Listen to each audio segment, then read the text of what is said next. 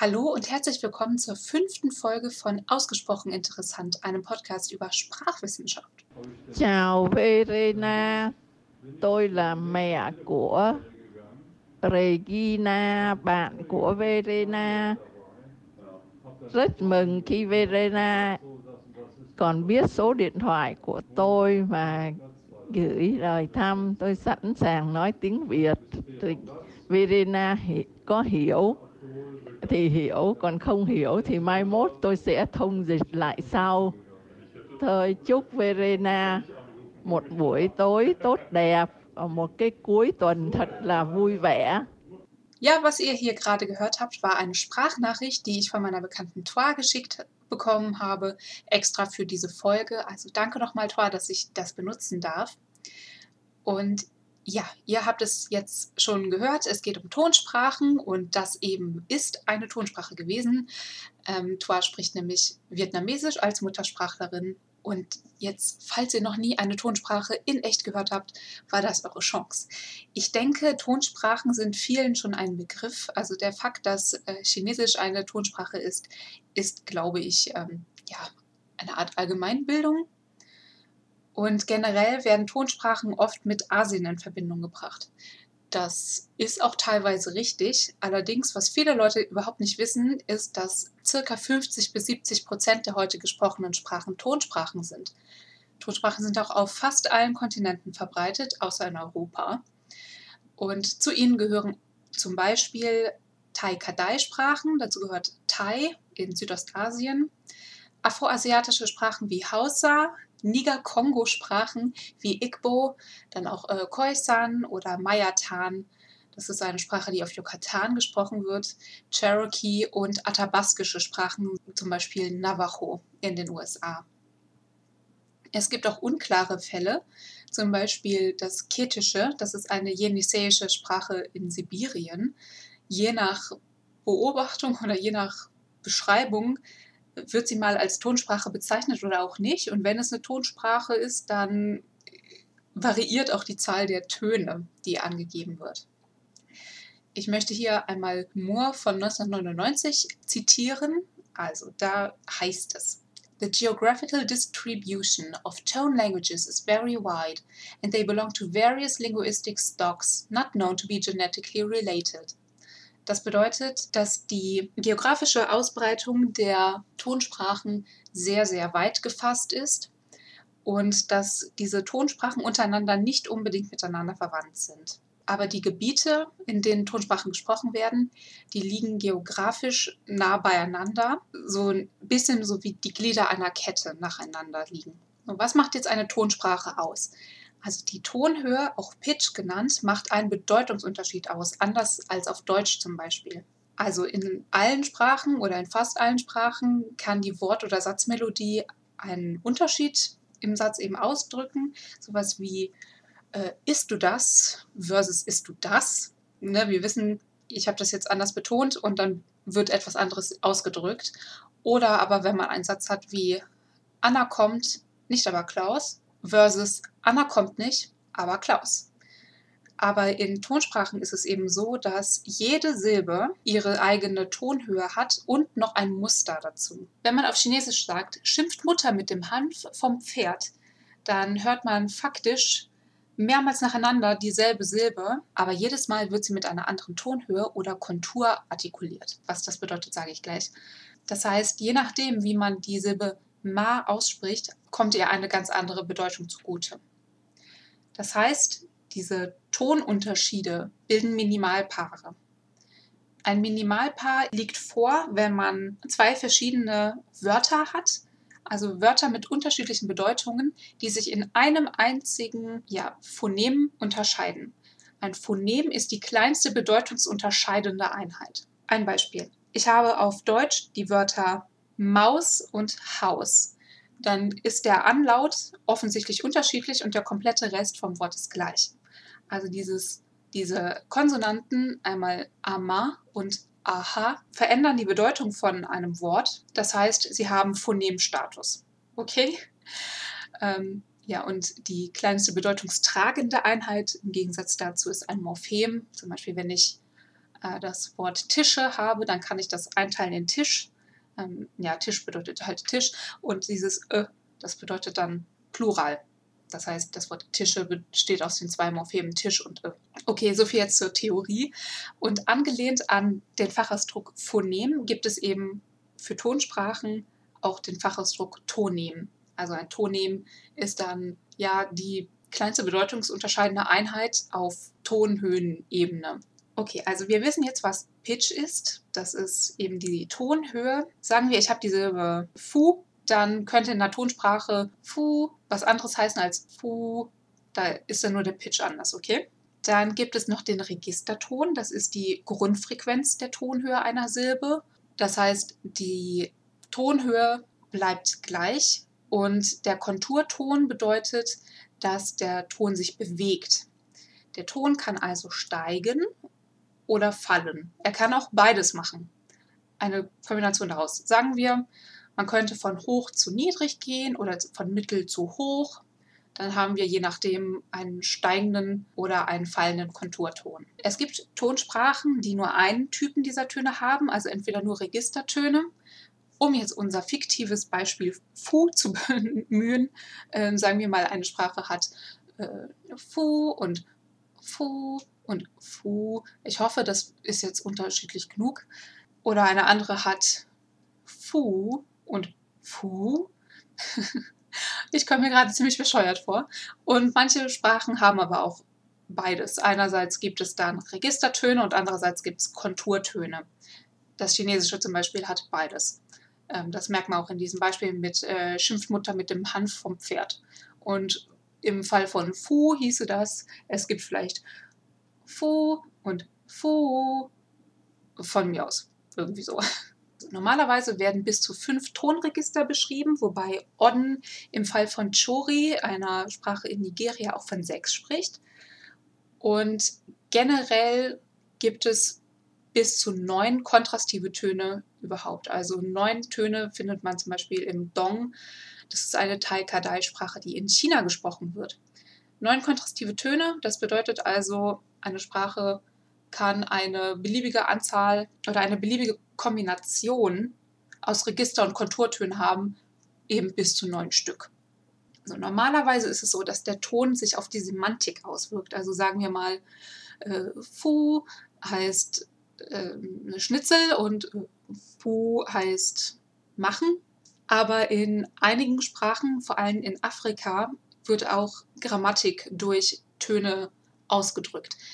Das heißt, Tonunterschiede können den Unterschied zwischen Kasus, äh, Modus, Genus, Numerus, was auch immer markieren. Das findet man zum Beispiel im Ma, das ist die Sprache der Maasai. Ähm, da geschieht die Unterscheidung von Nominativ und Akkusativ zum Beispiel durch den Ton. Manchmal hört man auch davon, dass Norwegisch und Schwedisch Tonsprachen seien, gerne auch das Ripuarische. So, jetzt bin ich Rheinländerin mit einem Abschluss in Skandinavistik und ich habe etwas dazu zu sagen, nämlich jein, äh, nein. Norwegisch und Schwedisch sind sogenannte Pitch-Accent-Sprachen, also Tonhöhe-Akzentsprachen, auch bekannt als uneigentliche Tonsprachen. In solchen Sprachen wird die betonte Silbe eines Wortes mit einem kontrastiven Pitch versehen, statt mit einer intensiveren Artikulierung wie in Akzentsprachen.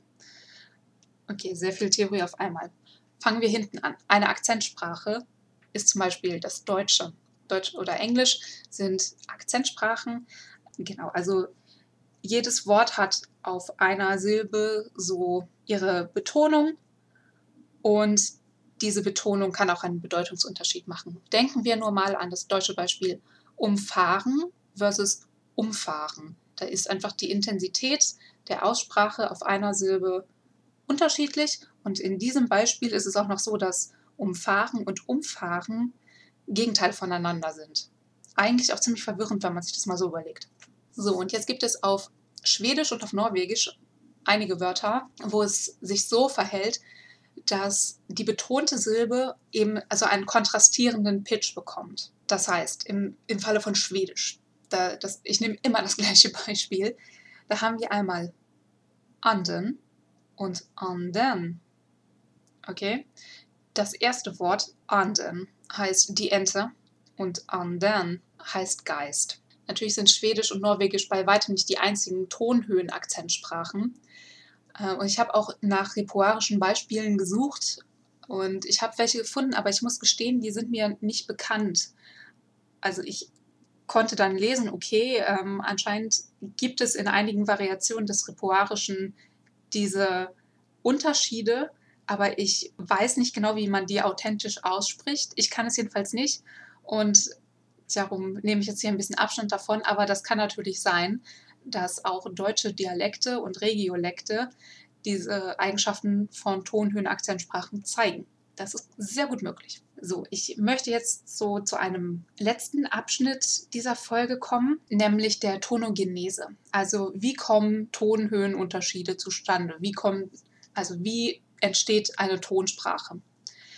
Ja, also Sprachwandel ist ein Ding. Ne? Also wir wissen, Sprache kann sich verändern und im Kontext mit diesen Tonhöhengeschichten bedeutet das, dass Sprachen Töne erwerben und auch verlieren können.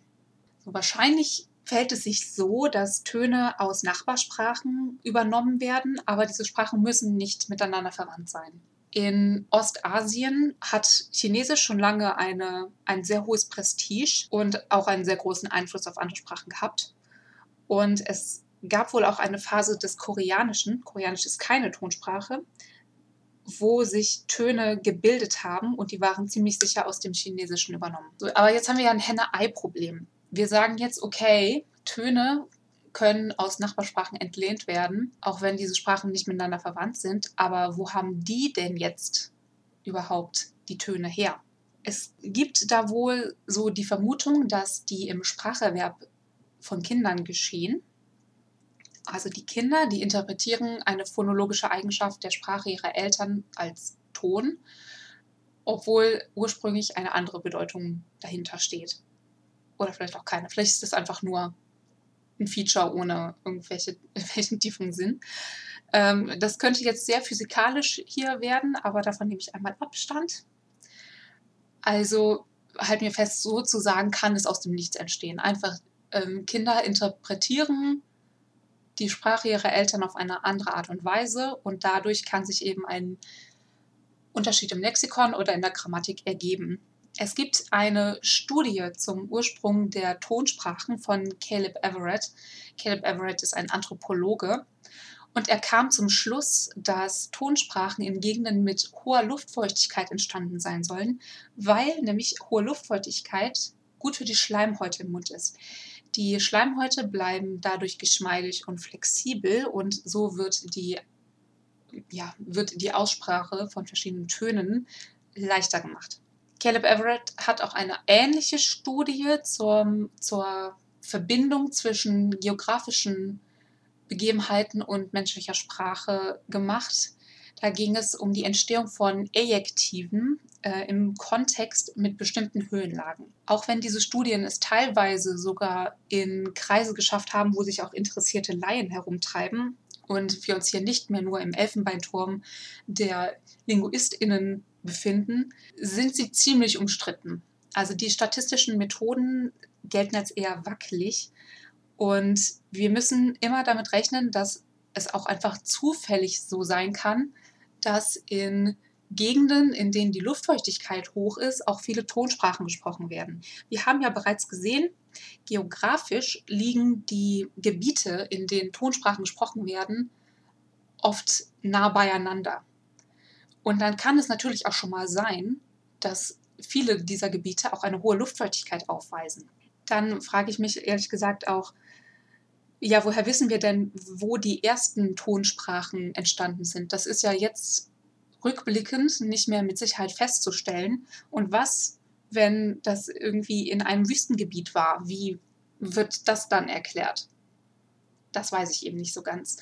Und ich möchte jetzt hier nicht in ad hominem Argumente ab abdriften, aber der Vater von Caleb Everett ist Daniel Everett. Und der hat mit seinen Studien zur Sprache Pidahan aus dem Amazonasgebiet äh, bereits ein Erdbeben an Kontroversen ausgelöst. Und Caleb scheint da einen ähnlichen Pfad zu gehen. Also diese ganze Geschichte um Peter Han ist einerseits faszinierend, andererseits auch ein wenig ermüdend, weil sie immer wieder bemüht wird. Aber ja, ich weiß nicht genau, wie es sich damit auf, was es damit auf sich hat. Ich persönlich habe noch nie Feldforschung betrieben. Ich kann darum nur als Außenstehende etwas beurteilen, aber ich habe viel Kritik eben zu den Schriften über Pidahan gelesen. Und ja, es ist, ähm, es ist ein Sumpf, in dem man sich da verlieren kann. Wäre vielleicht auch mal eine Folge wert, falls es jemand interessiert. Mich interessiert es eigentlich. Ja, also ich würde sagen, unser Fazit zum Thema Tonogenese könnte lauten, es ist nicht ganz klar, wie die ersten Tonsprachen entstanden sind, eventuell wirklich durch eine Reinterpretation der, ähm, der Sprache der Eltern von Kindern, die, die eben dann angefangen haben, durch Töne vor allem lexikalische Unterschiede auszumachen. Und diese, und diese Eigenschaft haben sie in andere Sprachen weiterverbreitet. Wie die klimatischen Bedingungen da waren, das weiß ich nicht. Jedenfalls hoffe ich, dass euch diese Folge gefallen hat. Mir hat auf jeden Fall die Recherche sehr viel Spaß gemacht. Ich verlinke im Blog auch ein paar ja, Artikel und so zu diesem Thema. Dann könnt ihr euch da selbst ein Bild machen, auch zu der Kontroverse um die Everetts. Und ja, ich hoffe, ihr seid beim nächsten Mal wieder dabei. Und bis dahin, tschüss!